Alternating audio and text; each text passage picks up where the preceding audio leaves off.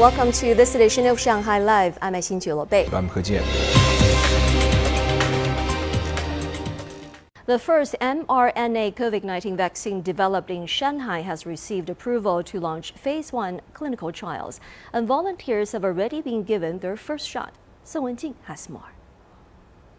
Stemirna Therapeutics recruited 120 participants and divided them into adults and seniors.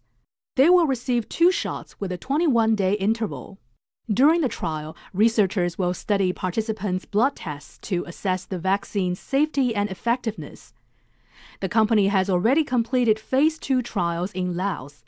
None of the participants in the phase 1 trials that got the vaccine have yet been infected. This is an mRNA vaccine, which generates immunity in bodily fluids and in cells. It should provide good protection against infection and severe illness. We estimate a high protection rate even against asymptomatic infections. The company combined the Omicron and Delta variants of the coronavirus to produce antibodies and activate a person's immune system to defend against infection. We have closely monitored the use of ingredients and production environment to ensure no microbes contaminate the vaccines. This will help us set quality control standards for mass production of vaccines in the future. The company says it has built two vaccine production plants, one in Zhoupu area, Pudong, and the other in Fengxian district, that have the capacity to produce 400 million vaccine doses annually. Song Wenjing, Shanghai Live. Online government services across the Yangtze Delta area have been available for over three years. So far, 138 services, including healthcare payments and use of the Housing Provident Fund, can be completed in another city within the Yangtze Delta. Zhang Hong brings us the details. Ms. Yang came to Shanghai from Hangzhou, Zhejiang province to consult an ophthalmologist this morning. She was happy to learn the fee would be covered by her Hangzhou healthcare coverage. Part of the medical fee was deducted from my social security account. The remaining part will be deducted from my credit quota. The credit quota refers to a 5,000 yuan loan from the Bank of Communications to pay for the part not covered by Social Security.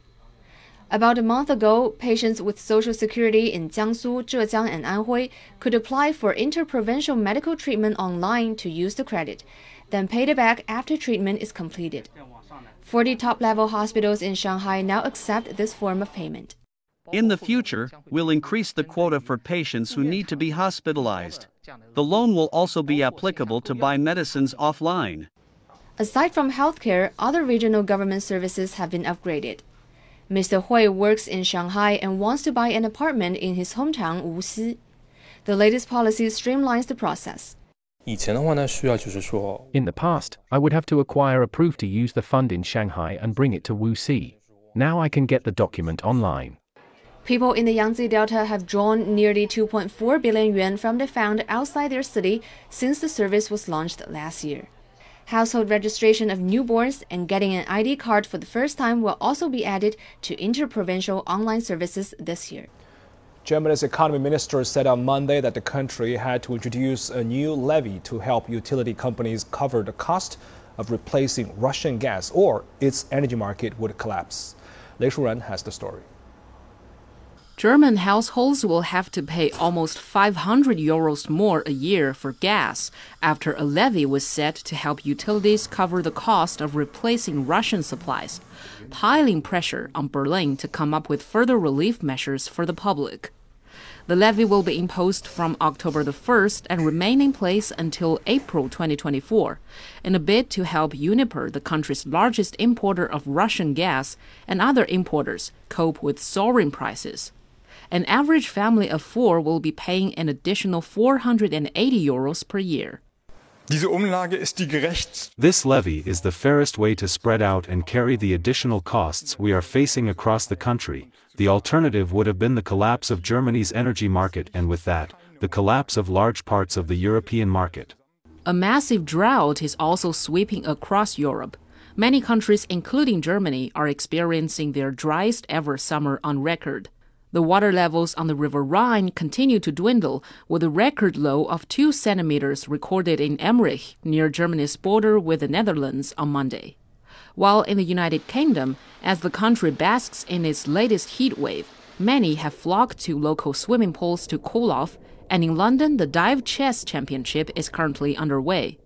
The game is pretty much the same, only the clocks are replaced by players' ability to hold their breath. The championships serve as the ultimate battle of quick thinking mental strength and strong lung capacity. 雷舒然，强和 Live。